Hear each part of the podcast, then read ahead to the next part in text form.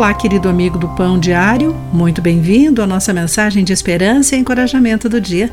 Hoje vou ler o texto de Mônica LaRose com o título Promessas Inimagináveis.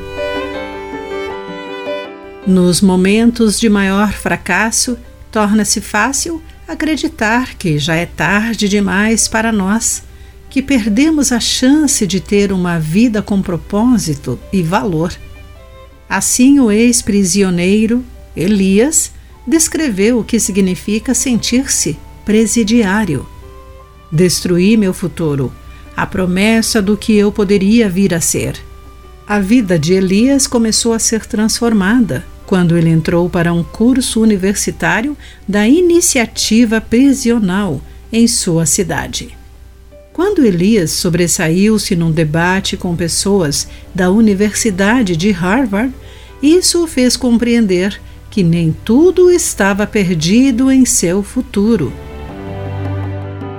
Essa transformação também acontece em nosso coração, quando começamos a compreender que a boa notícia do amor de Deus em Jesus é boa nova para nós também.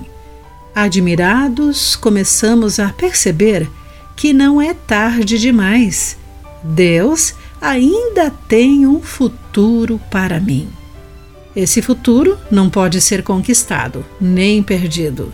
Depende somente da infinita graça e poder de Deus, de acordo com 2 Pedro, capítulo 1, versículos 2 e 3 um futuro seguro nas grandes e preciosas promessas de Cristo e na esperança de que, com os filhos de Deus, a criação seja gloriosamente liberta da decadência que a escraviza.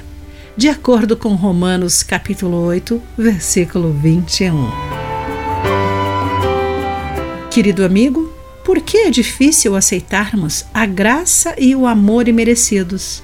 Você reconhece que para Deus o seu futuro é repleto de inimaginável beleza? Pense nisso. Aqui foi Clarice Fogaça com a mensagem do dia.